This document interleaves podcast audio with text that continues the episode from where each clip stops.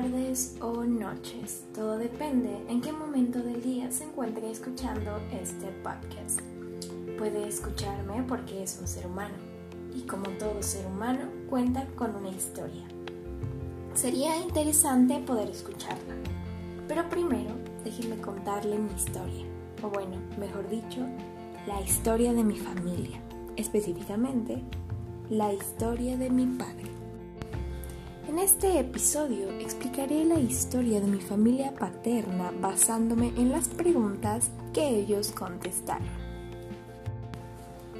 El propósito de mi proyecto es contar la historia de mi familia paterna y que se aprecie el gran esfuerzo de mis abuelos, tíos y padres. Mis abuelos, al igual que mis tíos, eran originarios de Tepatlasco de Hidalgo un municipio en el estado de Puebla que cuenta con una gran historia. Fue fundado en el año de 1574 por el indígena Francisco Cuapinto. Cuenta con grandes atractivos turísticos como la iglesia de San Sebastián o el templo del Calvario. Todos mis tíos nacieron en este pueblo.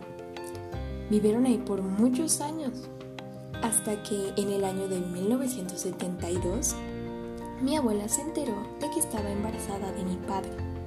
En ese momento, mi abuelo tomó la valiente decisión de mudarse junto con mi abuela y tíos a Puebla, ya que él tenía entendido que por aquí encontraría mejores oportunidades en el campo laboral y le agradaba la idea de que su último hijo pudiera nacer en un hospital. En ese mismo año llegaron a la ciudad de Puebla.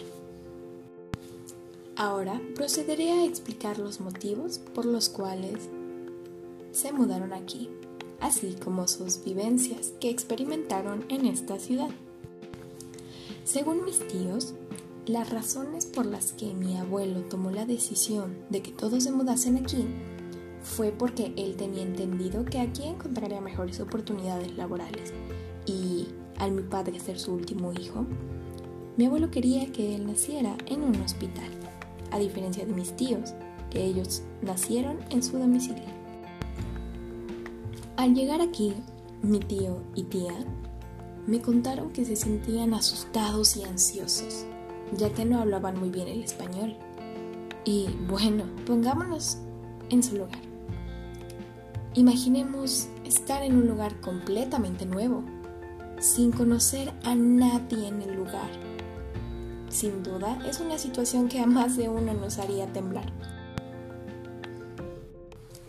Según mis tíos, muchas cosas eran diferentes en Tepatlasco. Por ejemplo, en Tepatlasco todos se conocían y era agradable encontrarse por la calle con el vecino. Imaginemos una vez más estar en su lugar, por favor. Creo que en esos tiempos las cosas eran bastante diferentes. Imaginemos llegar de un pueblo y estar ahora en una gran ciudad. Es algo duro, ¿verdad? Por eso no es de extrañarse que les fuera bastante difícil adaptarse. Y si a esto le sumamos el hecho de que por esos momentos pasaban por graves problemas económicos, la cosa se torna aún más difícil. Además, Dado a que ellos provenían de un pueblo y contaban con raíces indígenas, la gente los discriminaba. Tan solo al escucharlos hablar náhuatl, muchas veces los insultaban o al notar que su piel era de un tono más oscuro, no dudaban en insultarlos. Esto me duele, ya que no puedo creer que la gente pueda ser tan cruel e ignorante. Por eso no es de extrañar que ellos, a su vez, extrañaban a sus amigos, poder jugar con ellos hasta altas horas de la noche, su casa, poder ir a pasear en familia los domingos, o incluso, dice uno de mis tíos, el simple hecho de comprar pan. Eran cosas que ellos extrañaban. Y es que realmente no puedo creer lo valientes que son yo no me imagino poder dejar el lugar en el que vivo ahora e irme a un lugar completamente nuevo. es algo sumamente increíble. Una pregunta que les realicé y en la que quiero hacer hincapié es, ¿cuánto tiempo les tomó adaptarse por completo? Mi padre respondió que al no, al no vivir en Tepatlasco, realmente le fue muy fácil adaptarse, pero que aún así su corazón se encuentra en su pueblo natal. Mi tío me respondió que hasta la fecha no se ha podido adaptar por completo. Y mi tía me respondió que de igual manera no se ha podido adaptar por completo. Esto es algo sumamente lógico, ya que imaginemos crecer en un pueblo y que luego de la nada nos mudemos a una gran ciudad. Todas las tradiciones, todas las costumbres, no es algo que simplemente puedas olvidar o simplemente puedas adaptarte. La segunda pregunta en la que quiero hacer hincapié es, ¿Qué cosas consideran que han ido cambiando y creen que les hubieran sido de ayuda al llegar? Mi tío respondió, en mi opinión, la discriminación ha ido disminuyendo cada vez más. Al día de hoy, la gente es más consciente de ciertas cosas.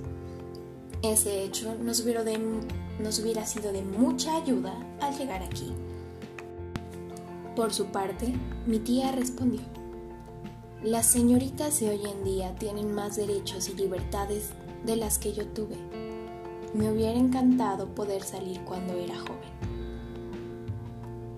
Contestando, o más bien añadiendo un comentario a la respuesta de mi tío, creo que esto es muy cierto. Lamentablemente la discriminación no ha disminuido como a todos nos hubiera gustado, pero sí ha habido grandes cambios en esta.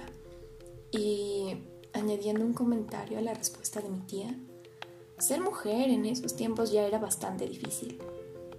Ahora, añadámosle el hecho de ser indígena. ¡Wow!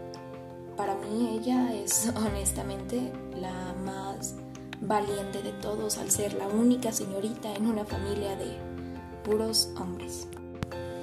A pesar de todo lo anteriormente mencionado, mi padre, tío y tía me contaron que a pesar de sentirse solos, ansiosos y con mucho miedo, ellos consideran que el hecho de mudarse los unió más. Y creo que esto se debe en parte a que en los momentos difíciles, en los momentos de adversidad, es cuando se demuestra de qué está hecha la gente. En la última pregunta, ¿Serían ustedes las mismas palabras que son al día de hoy si nunca hubieran llegado a Puebla? ¿Por qué? Mi padre respondió.